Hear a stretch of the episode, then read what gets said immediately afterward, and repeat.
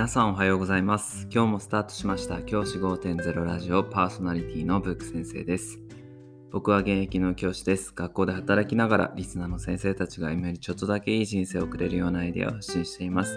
より良い授業学級経営働き方同僚保護者児童生徒との人間関係お金のことなど聞かないよりは聞いた方がいい内容を毎朝6時に放送しています通勤の後から10分間聞き流すだけでも役立つ内容です。一人でも多くのリスナーの先生たちと一緒に良い教師人生を送ることが目的のラジオです。今回は忘れ物について話をしたいと思います。忘れ物の指導を先生方はどのようにしているでしょうか僕はですね、忘れ物に対する結論としては、余分に準備しておくということをしています。余分に準備しておくということで、主にですね、忘れ物に対してですね、指導するということはありません。忘れ物は誰でもする。これが僕の考えです。忘れ物は指導するという先生もいますが、これは子供の将来のためなんていう人もいますよね。でも本当にそうでしょうか？研修で先生方が集まることがあります。そんな時に資料を忘れたっていう先生見かけませんでしょうか？僕が先日参加した研修では持参することになっていたテストの事例というものがあったんですけどそれをですね全体の7割くらいしか持ってきていませんでした。あ忘れちゃったよとかあそんなのもあったんだねとかっていう先生が多かったです。そんな先生方に対して研修の、えー、担当の方は忘れられた先生は後日データでお送りくださいと言われてました。先生だってそんなもんです。先生が先生に対してあ大丈夫ですよ。忘れたら後で送ってくださいって言うのであれば僕は先生が子供に対しても同じようにあ大丈夫だよ。あその次持ってきてねでいいんじゃないかなというふうに思っているんです。先生だって忘れるものを子供たちに強いるというのはどうなのかなというふうに思って僕はそれ以来そういうことを考えて以来子供たちに忘れ物をした時の指導はしていません。忘れ物をした時の指導をしないもう一つの理由は時間の無駄をカットするためです。先ほどから言っているように忘れ物は誰でもするものです。大人だろうが子供だろうが関係なくするんです。僕は児童生徒の忘れ物にこれといった指導はしません。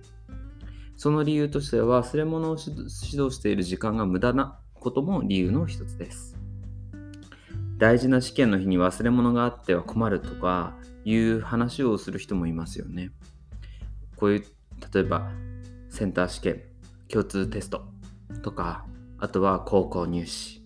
あとは私立中学校の入試そういう時に忘れ物をされたら困る受験票だったりコンパスとか定規とか忘れたら困るみたいなことを言う先生もいらっしゃいますでも人生の自分の人生を決める試験で忘れ物を果たしてするのでしょうか？僕は普段から忘れ物が多いタイプの人間です。本当にあの注意力が散漫なんですよね。だからいろんなものを忘れてしまいます。ですが大切な試験であったり大切な授業であったり大切な研修であったりそういったものに関して僕は忘れ物をしたことはありません。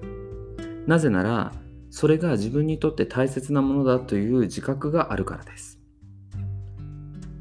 児童生徒にとっても同じだと思っています児童生徒も自分にとって大切だと思っている試験であれば忘れ物はしないと思いますなんでかっていうとその忘れ物をしたことで来るしっぺ返しは全部自分が引き受けなければいけないからです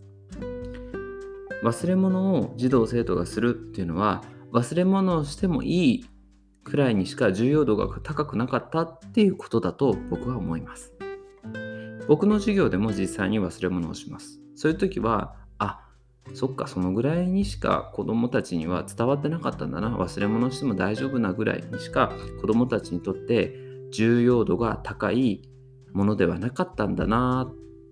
というふうに考えるようにしています。そのように考えると、自分の方に、